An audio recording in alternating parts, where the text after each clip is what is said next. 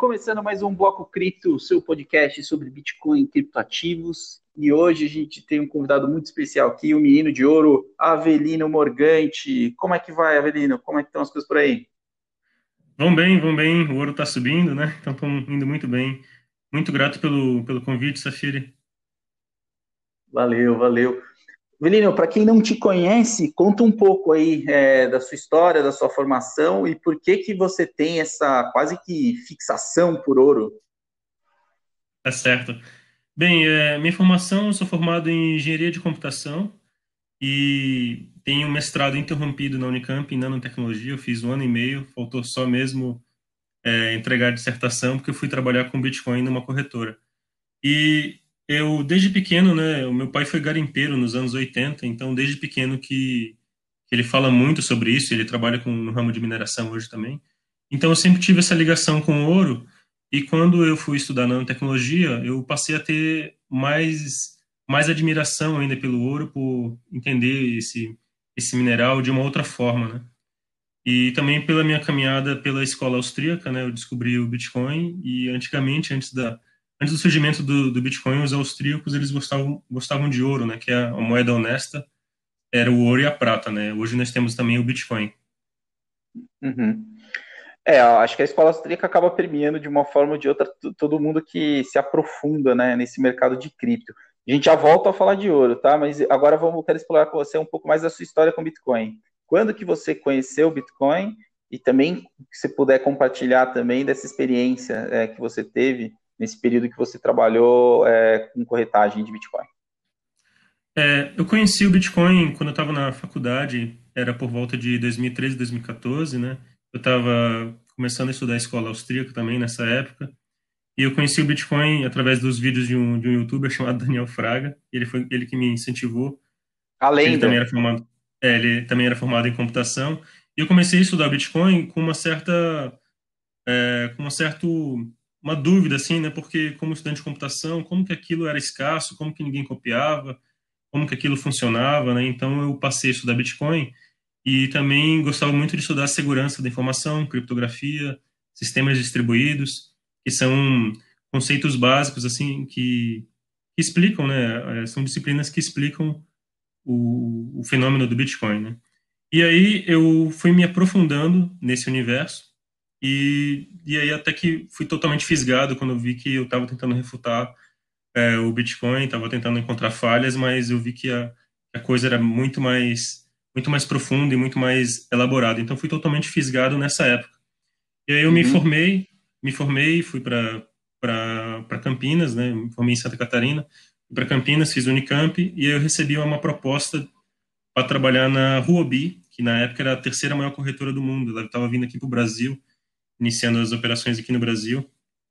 E eu fui o terceiro funcionário, ajudei a montar um pouco da mesa de operações de OTC na época e, e ajudar a marca a se estabelecer aqui no Brasil, né? Uhum. E como é que foi essa experiência? O que, que você conseguiu aprender nesse, nesse período? Você, isso aí a gente está falando de 2017, né? Isso, é, 2017. Como, como, como que estava o mercado nessa época e o que, você viu aí de transformação do momento que você começou a, operar até o momento que você decidiu é, sair oficialmente do dia a dia e, e também agora se dedicar mais ao mercado de ouro? Foi de 2017 a 2018, então o Bitcoin, na verdade, tinha sofrido aquela grande queda dos 20 mil dólares, né? E eu, eu acredito que a Huobi, ela, sim, ela entrou, ela veio para cá para o Brasil por conta do boom da, das criptomoedas e o boom das altcoins. Nessa época, eu, eu estudei muito o mercado brasileiro, é, fiz vários relatórios, inclusive, para a empresa, porque na época eles acreditavam que o mercado de altcoins ia... É, eles, eles primeiro investiram no mercado de altcoins, e o mercado de altcoins aqui no Brasil é muito fraco né? Uhum. O, o volume mesmo está em, em, algumas stablecoins e no Bitcoin, claro. Né? Uhum. Então eu acabei, acabei estudando muito o mercado naquela época, até que a gente chegou à conclusão que o OTC era mais rentável, né? Mas isso já foi no final de 2018. E ajudou também a, a conhecer muita gente do mercado e conhecer muita gente do mercado e, e o mercado de Bitcoin era era algo novo para mim, assim, porque eu sempre fui muito técnico, né? Eu sempre estudei muito a parte de criptografia, segurança. É, eu era, era, tinha uma certa é, eu queria fazer a coisa da, da, forma mais segura possível, então tinha uma certa fixação nisso de querer fazer as, as minhas chaves privadas da forma mais segura possível, né? Eu tinha um, um, canal no YouTube que eu comecei a falar um pouco sobre isso também. Então foi assim, eu, eu aprendi muito nessa época sobre o mercado brasileiro, que era algo que eu estava alheio até então. Os meus interesses no Bitcoin eram bastante acadêmicos, assim. Uhum. É, eu queria que você explorasse comigo um pouco, Avelino, um aspecto que é bastante discutido, principalmente quando a gente começa a discutir é, o Bitcoin enquanto reserva de valor, né? E de que forma que ele pode se posicionar e, de certa forma, também competir pelo capital que já há várias e várias décadas, na verdade, há séculos, é alocado uhum. em ouro, né? E aí o comparativo que se costuma fazer, basicamente, é separar isso nas características base ali, né? Então a gente está falando aí de sete aspectos, né? Primeiro, relativo à escassez, né? Bitcoin versus ouro. É, se você se você topar, eu queria fazer com você esse checklist ponto a ponto, né? Quando a gente fala Perfeito. de escassez, é, no Bitcoin a gente sabe que é, a, a, a, escassez ela é é, programada digitalmente no protocolo, estabelecendo, estabelecendo ali o teto dos 21 milhões e também a, a, a, forma como esse saldo vai ser distribuído ao longo do tempo. E no caso de ouro, a escassez se dá pelas, pelas minas produtivas, né? E aí tem um ponto aqui que muita gente debate, que é o fato da ina, ina, inelasticidade disso, né? Que no caso do Bitcoin é 21 milhões e é 21 milhões, e no caso de ouro uhum essa escassez ela tem aí um efeito preço, né? No caso uhum. de uma valorização muito grande, minas improdutivas, é, que até então não eram viáveis economicamente passam a ser, e uhum. também no caso de uma queda muito substancial de preço também existe aí uma, uma, uma queda marginal na produção de ouro. Queria que você desse uma breve avaliada em relação a isso, quando a gente está falando especificamente de escassez. É, primeiramente, assim, eu gosto muito de estudar e de, de conversar, porque uma das motivações do, do, do Bitcoin, do surgimento do Bitcoin, uma grande inspiração foi o ouro, né? Inclusive no, no, no white paper do BitGold, né, o Satoshi Nakamoto fala que ele, o Nick Szabo, que é o que eu acredito que seja, que seja o Satoshi Nakamoto, ele fala assim que ele tentou fazer com ouro, mas o ouro tinha vários problemas, e aí ele vai abordando e ele chega na conclusão que é o BitGold, que seria uma uma moeda digital com, já com certas características que o Bitcoin também tinha, já tinha mineração, já tinha proof of work e tal. Em relação à escassez, a comparação que eu gosto, a comparação que eu gosto é que o Bitcoin está para a matemática, assim como o ouro está para as leis da física, né?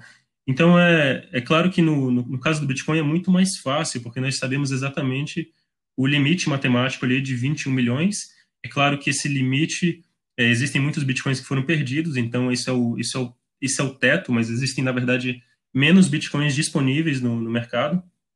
E o ouro, existe aí algumas, algumas toneladas, né? É, tem inclusive uma, uma foto que circula na internet de que todo o ouro já minerado no mundo caberia em duas piscinas olímpicas, né? Dois cubos sólidos, assim, é, em duas piscinas olímpicas. Mas, ao mesmo tempo, o ouro, ele é, ele é, ele é escasso, sim, no universo. Fazendo um comparativo, né? O, o Bitcoin, a, a, chance de você a chance de você encontrar um, um, um Bitcoin é dois é, você tem de encontrar o Bitcoin numa chave, você vai ter que percorrer lá 2 elevado a 128 chaves para tentar, ou 2 elevado a 256 chaves para nesse, nesse range para tentar encontrar é, ouro, né, para encontrar o Bitcoin. E o ouro, ele, apesar de existir muito ouro no universo, é, esse ouro não está totalmente disponível, ele está afastado por milhões de, milhões de quilômetros, né, ou milhões de anos-luz. Então, é, ao mesmo tempo, assim, existe muito ouro, assim como existe muitos bitcoins, existem, é, possivelmente vão existir 21 milhões de bitcoins, mas esses bitcoins, eles não, eles são escassos pela disponibilidade deles, é difícil você achar a chave privada. Eles estão em algum lugar, mas é difícil você encontrar a chave privada. Então, é o mesmo comparativo eu gosto de fazer com ouro. Existem muitas toneladas de ouro no universo, mas você acessar esse ouro, é, ter ele disponível, é o que torna ele escasso, né? Tanto uhum. que esse, para mim, é um, do, é um, dos argumentos que é, refutam, digamos assim, o pessoal que fala da, da até da mineração espacial, porque, na verdade, existe muito ouro aqui na, aqui na Terra, dentro do núcleo terrestre, existe muito ouro, mas ele não tá, ele não é acessível, não é, não é tão fácil de acessar esse ouro. E como você bem falou, né, existem certas minas que, é, com, com, a subida do ouro, passam a, passam a ser rentáveis, né? Uhum. Então, assim, fazendo uma análise comparativa do ponto de vista da escassez exclusivamente, né? Você acha que é equivalente Bitcoin e ouro é, ou você acha é, que ainda tem uma não. vantagem para algum dos dois?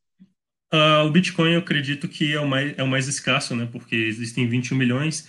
Agora, sim, é, é, como eu posso explicar? O, existem, é, quando a gente compara em quilos, ou, essa comparação, essa, essa comparação da escassez vai muito do, do, da unidade de medida, né? Se a gente compara em quilos ou se a gente compara. Com certeza deve existir um ratio no universo de, ah, existe um Bitcoin para cada é, 100 toneladas de ouro, por exemplo, né? Então é tudo uma. Mas assim, eu considero que o, eu considero que o Bitcoin é mais fácil de. É, é mais, é mais escasso assim que o, que o ouro, até porque os Bitcoins podem ser perdidos e não. E, e eles podem, é, eles podem chegar num ponto em que eles não são mais utilizáveis, né? Eles podem você pode perder uma, uma, uma carteira ou mandar ou então mandar o bitcoins para um, um endereço que não tem chave privada, que é possível fazer isso também. Você queima os bitcoins e então o bitcoin torna-se mais escasso com certeza. Nesse nesse então, tá. ponto, se fosse para fazer um placar, o bitcoin ganharia assim na escassez. Então vamos lá, 1 a 0 Bitcoin. Vamos falar agora sobre durabilidade, né? O ouro é uma commodity milenar, né? Acho que ela vem acompanhando aí basicamente toda a história da humanidade e o Bitcoin é um protocolo aí recente, com um pouco mais de 10 anos. Queria que você fizesse aí breves comentários a respeito da durabilidade do ouro, né? Considerando que o Bitcoin a gente, não tem aí, a gente não tem tanto como avaliar, a gente tem como projetar, mas ele ainda não passou, né, definitivamente na prova do tempo, considerando a brevidade do protocolo. Mas como, fala um Nesse... pouco de durabilidade relacionado ao ouro, por favor. Nesse aspecto da durabilidade, né, é, é até é difícil comparar, né? Eu também gosto de falar assim que, que o Bitcoin ele é um menino prodígio e o ouro é um velho ancião de 6 mil anos de idade. Né? A gente usa ouro é, para fins financeiros pelo menos há 6 mil anos, de, 6 mil anos né? e para joalheria há, sei lá, 10 mil anos já. E o Bitcoin tem só 11 anos, né? Então, é, é difícil é difícil projetar assim, questão da durabilidade. Agora, sendo sendo mais pragmático, assim, o ouro é um, é um metal, é um mineral, então ele tem 79 prótons e ele é imutável nisso. O ouro sempre vai ter 79 prótons e 79 elétrons.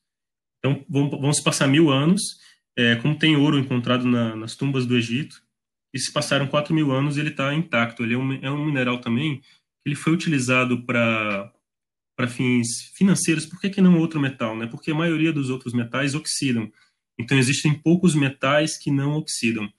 Alguns metais eles não eram, é, eles não tinham sido descobertos na antiguidade. Acredito que o paládio ou a platina, um desses dois, não me, não me lembro, mas um desses dois que não oxidam, eles não tinham sido descobertos. Então o ouro ele era maleável, ele era, ele não oxidava, então, se você enterrar uma barra de ouro na sua casa e, e ver daqui a 50 anos, ele vai estar do mesmo jeito. Vai estar intacto, ele vai, ele vai, vai estar durável, né? Ele não oxida. Na verdade, tem poucos ácidos que, inclusive, que atacam o ouro. Você tem que fazer uma mistura de ácido clorídrico com ácido nítrico para poder atacar o ouro. Então, ele, é, ele é durável, ele dura muito tempo.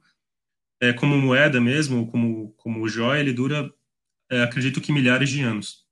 Já o Bitcoin, é um, é um aspecto que eu, que eu gosto de falar porque nós temos, nós cypherpunks, nós uh, apaixonados por Bitcoin, temos esse dever de vigiar, de vigiar o, de vigiar o blockchain e de, de vigiar as coisas que estão sendo feitas. Então, assim, o blockchain é, é, é sim imutável, é, o limite matemático é, é imutável, mas o que me preocupa nesse aspecto, que eu acho que o ouro tem essa vantagem sobre o Bitcoin, é que a gente não sabe como vai ser daqui a 100 anos, se, se se o algoritmo vai, vai, vai evoluir para alguma outra coisa, né? E, inclusive, assim, essa questão da, da imutabilidade, dessa questão da mutabilidade pode ser até uma, uma coisa positiva para o Bitcoin. Porque lá na frente, daqui a 100 anos, a gente não sabe como a tecnologia vai estar, o Bitcoin é capaz de, é capaz, por exemplo, de, de, de sofrer alterações. Uhum. E, e, e, isso pode ser positivo. Por exemplo, vamos supor que é, a humanidade encontre uma maneira de fabricar ouro, né?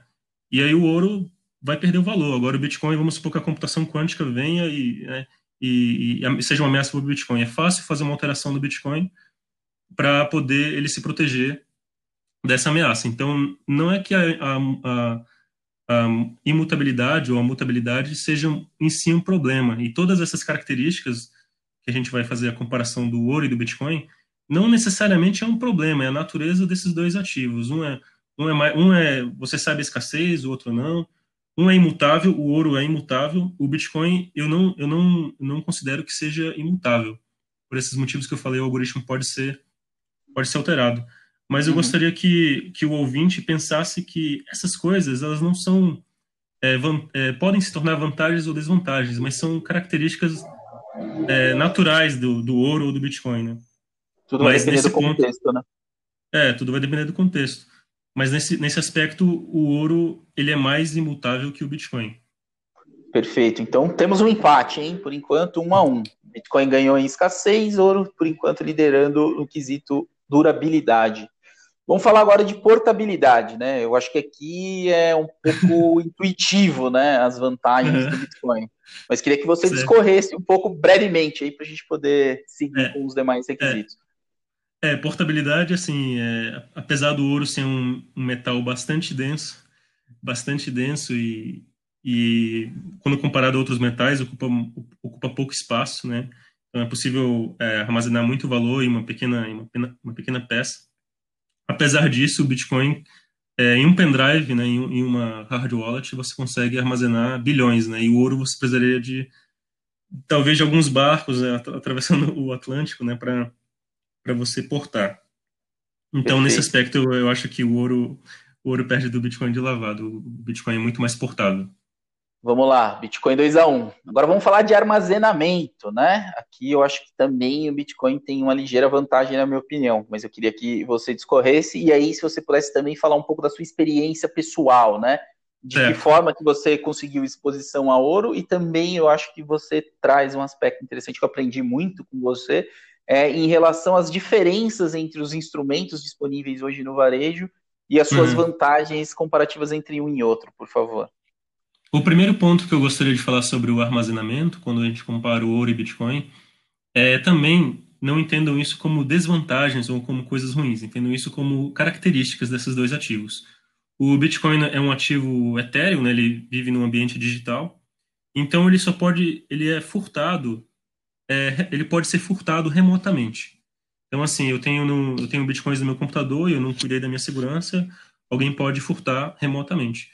E o ouro pode ser, ele só pode ser furtado quando não está em custódia de terceiros, é, é, localmente, né? Uma pessoa tem que invadir a sua casa, ou então se você está na rua e está portando ouro, a pessoa pode, ou você pode sofrer esse roubo, né? Então essa é uma questão sobre armazenamento e a parte da segurança. Novamente são características, né? Uhum. É, agora então... sobre. É. Bom, pode falar. É, agora, agora sim, sobre, a, sobre as características, né, sobre a questão da portabilidade, é, o ouro tem, é, ele pode ser vendido em várias modalidades. Né? Nós temos desde o, dos contratos de OZ1D na Bolsa de Valores, contrato de 250 gramas, que pode ser é, requisitado, você pode é, fazer a solicitação né, na, na, na, Bolsa, na sua corretora, fazer uma liquidação física e ir lá e pegar os 250 gramas. Nós temos outros contratos também, OZ2D e OZ3D, de 10 gramas e de 0,225 gramas, respectivamente, e essa modalidade eu considero muito boa para quem quer comprar o 250 gramas, porque a bolsa tem um preço muito justo na hora de. Ela tem muita liquidez, então na hora de você vender é muito bom quando você vende 250 gramas ou múltiplos, né? Um quilo, dois quilos, múltiplos de 250 gramas. Essa é a modalidade que eu, que eu mais gosto, que tem, uma, que tem um preço mais justo. Nós uhum. tem, temos também as DTVMs, as distribuidoras de títulos e valores imobiliários, que são instituições autorizadas pelo Banco Central a operarem ouro financeiro, né? Nós temos depois da Constituição de 88, nós temos duas modalidades de ouro. Nós temos o ouro financeiro, que é cobrado somente o IOF, e nós temos o ouro mercadoria, que é cobrado o ICMS e IPI, então pode chegar a 38% de imposto. Então, o investidor quando for comprar ouro, é, é melhor que ele compre o ouro financeiro, que tem um preço mais justo. Mas na hora de revender, as, a, geralmente as DTVMs cobram um, tem um spread ali de 6%, varia de 6% a 17%. Mas é uma modalidade que pode valer a pena para quantias pequenas, de 1 grama, de 1 a 10 gramas, por exemplo. Nós também temos é, os fundos né, de ouro, que às vezes eles unem esses. É, uma parte ele tem uma parte, um percentual de contratos e um percentual de ouro físico ou de ETFs. Nós também temos os ETFs e também temos é, outras modalidades assim que eu não recomendo para quem quer para quem quer investir em ouro, né, como ativo financeiro, que são joias, apesar de, de joias serem serem coisas boas e é, não é muito bom para quem está pensando em investimento ou ou então ouro que não tem uma, uma procedência de uma instituição financeira, porque aí aí além de você estar tá correndo um risco, né, de de o ouro vir de uma de uma extração ilegal que pode levar cinco anos de cadeia, inclusive é, inafiançável. Eu, é, a forma como eu recomendo mesmo é através de instituições financeiras. Uhum. E sobre o Bitcoin, nós temos a modalidade P2P, né, o famoso P2P, que é mais informal, é, que é informal, mas também pode ser pode ser formal, depende da pessoa, né?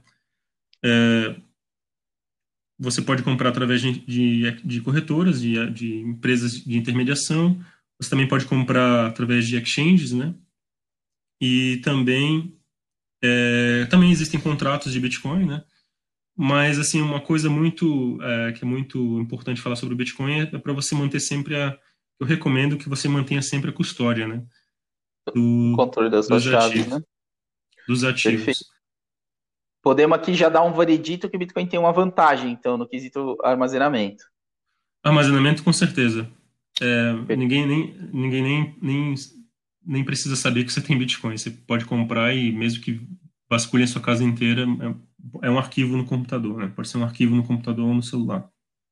Então tá bom. Então, placar parcial por enquanto, 3 a 1 Bitcoin. Vamos falar agora de dificuldade de falsificação, né? O, o, o, Bitcoin ele é basicamente muito simples, né, de você oferir, porque as carteiras são auditáveis publicamente por qualquer pessoa com acesso à internet, né? E também uhum. os registros ficam lá para tudo sempre. Agora, no ouro já é um pouco mais complexo, né? Queria que você contasse aí brevemente que, que é o mais é, elementar aí para saber né, se aquele ouro é verdadeiro ou falso? É, assim, sobre a falsificação, eu gostaria de citar é, é, que assim é possível é possível criar ouro, né? É possível é possível criar ouro através de, aceler, de aceleradores de partículas, né? E que o custo disso, né, é, é, é feito de uma técnica com bismuto. Você pega um bismuto e acelera acelera ele no acelerador de partículas e o custo disso né, é de um quadrilhão de dólares por onça. Né? Quem, quem fez esse experimento é, ganhou um prêmio Nobel lá em 1951. Mas, assim, é, desde a antiguidade, né, é, que, que o homem falsifica ouro, né? Então, assim, e outros ativos financeiros também, né? E dinheiro também, coisas de valor. É, a maneira como eu recomendo verificar ouro, verificar ouro, é é o princípio de Arquimedes, que é como os joalheiros e, e as DTVMs fazem essa verificação de ouro. Existem métodos que são caros, usando espectroscopia de raio-x, por exemplo, é um método super confiável e vai, e vai dar o espectro do ouro lá, mas essa, essa máquina é muito cara, né?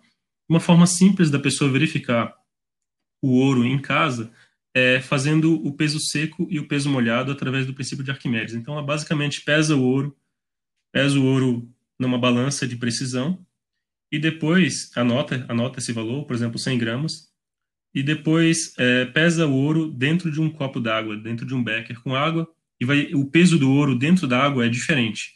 E você anota essa, esse segundo, essa segunda medida. E aí tem um cálculo matemático que você faz, que você consegue saber o teor do ouro. Ele vai dar o teor 24 quilates, 18 quilates, 19 quilates. Né? E, e a maneira, essa é uma das maneiras que eu acho mais brilhantes, assim, de, de, de verificar o ouro sem precisar, inclusive, sem precisar destruir o ouro.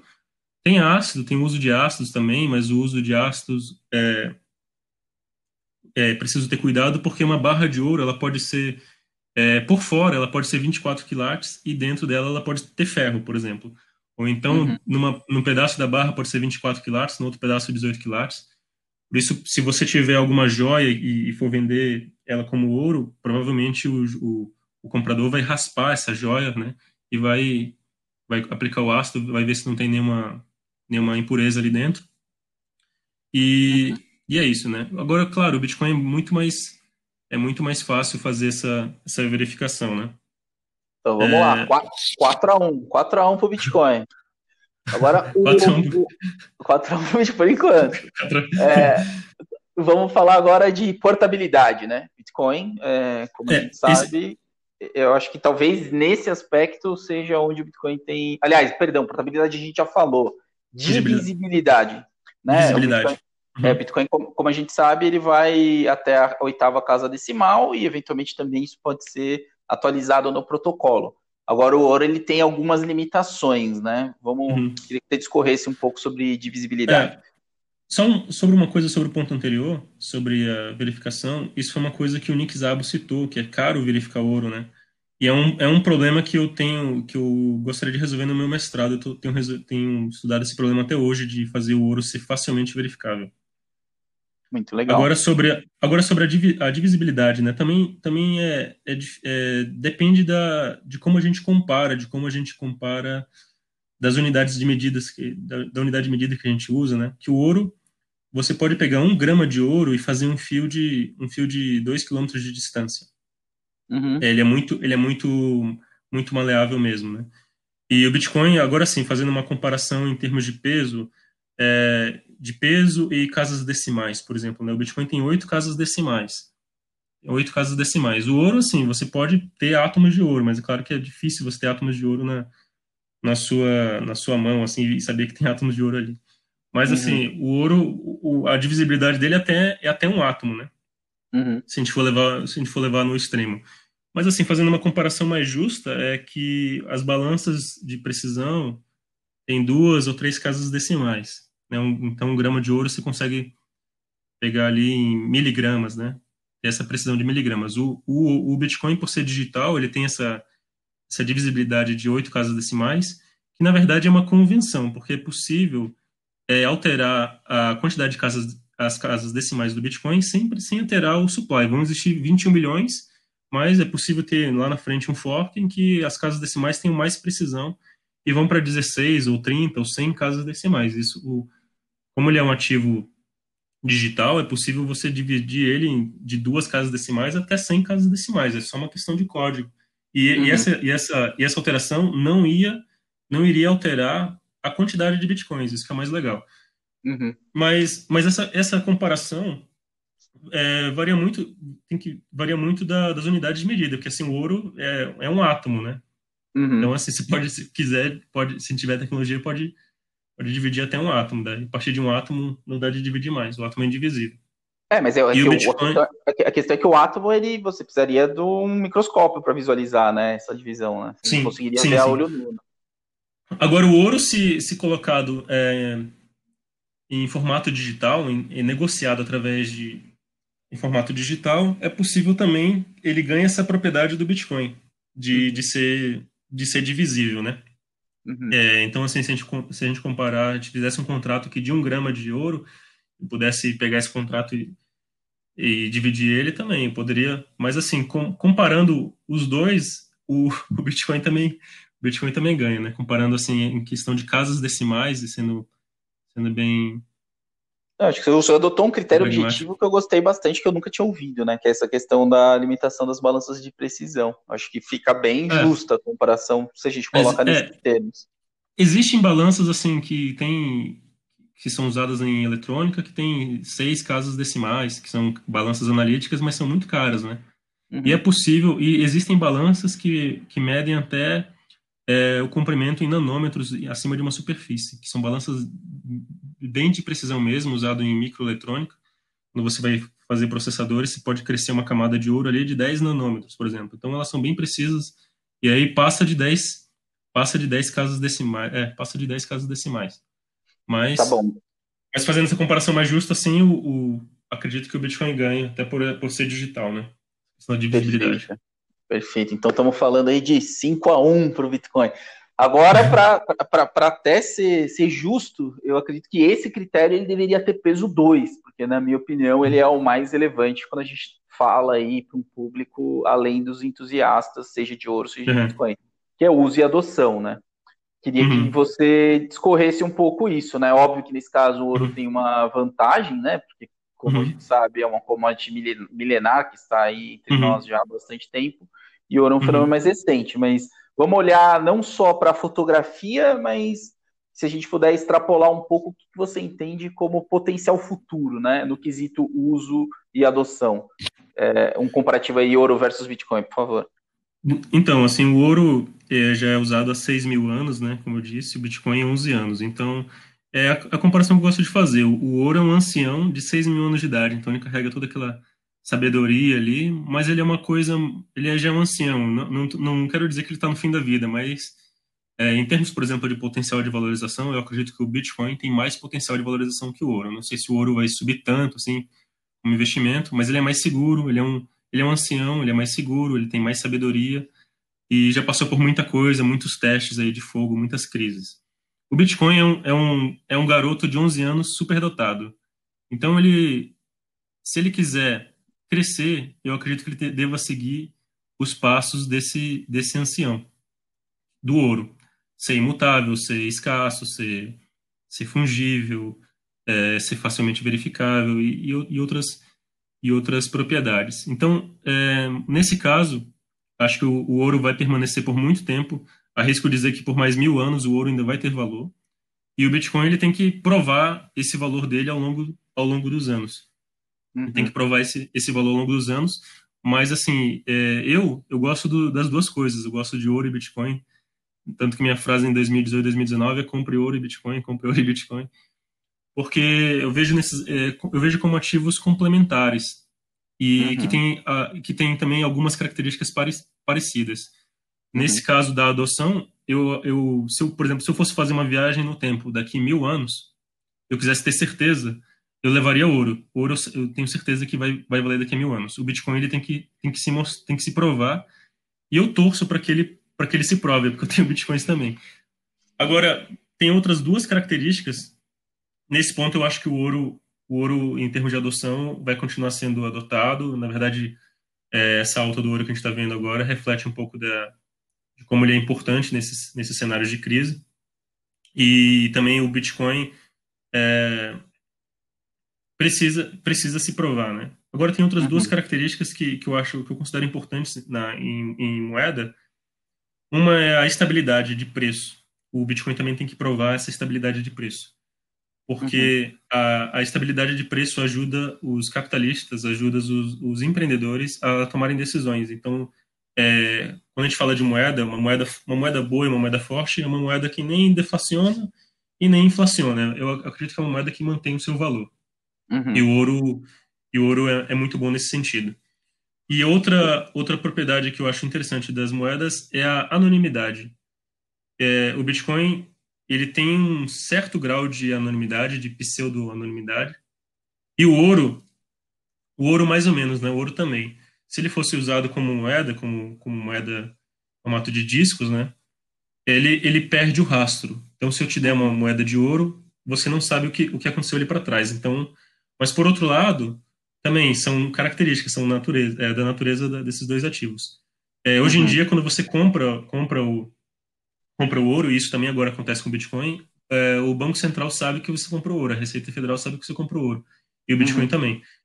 Agora, o Bitcoin ele tem, ele tem esse rastro, mas é possível é possível fazer algumas coisas que baguncem esse rastro, né? utilizando uhum. técnicas de criptografia que baguncem esse rastro e deixam ele é, anônimo, né? ou pseudo, pseudo-anônimo. Uhum. Então também é, gostaria de ter falado essas duas características que eu acho que também são interessantes como moeda. O veredito final, então, quesito uso e adoção, que você, você dá vantagem para quem? Pro ouro. É, pro ouro. Uso e adoção pro ouro, né? Acho que vai continuar sendo, sendo usado e adotado por, muito, por muitos anos. E torço para o Bitcoin seguir esse caminho do, do avô dele.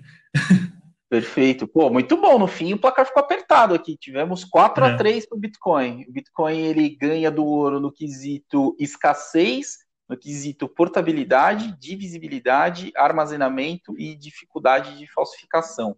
E o ouro pontuou aqui com vantagem no quesito uso e adoção, que a gente atribuiu o peso 2, e no quesito durabilidade. Pô, Avelino, uma aula, viu, cara? Queria agradecer muito pelo seu tempo e disponibilizar aqui o espaço para você dar uma mensagem para quem estiver nos acompanhando. É, muito grato pelo convite. A mensagem que eu tenho para dizer é compre ouro e Bitcoin, que os dois são, são ativos parecidos, né? Se você quiser, claro, tenha cuidado em comprar, estude, né? Mas são dois ativos muito bons, dois ativos que eu gosto bastante. E eu gostaria de, de divulgar o meu canal no YouTube, Avelino Morgante. Em breve eu vou, vou fazer alguns vídeos sobre ouro, ensinando esse método de verificação de ouro com uma simples balança de precisão que você pode ter em casa. E preparando alguns roteiros e alguns, alguns outros vídeos a respeito de ouro, né, para as pessoas conhecerem mais a respeito do, desse metal milenar. Sigam lá, Avelino Morgante no YouTube, por gentileza. Agradeço Maravilha. o convite. Valeu, Avelino. A gente se fala. Para quem está nos acompanhando, semana que vem a gente volta com mais um Bloco Cripto. Tchau, tchau. Tchau, tchau. Obrigado.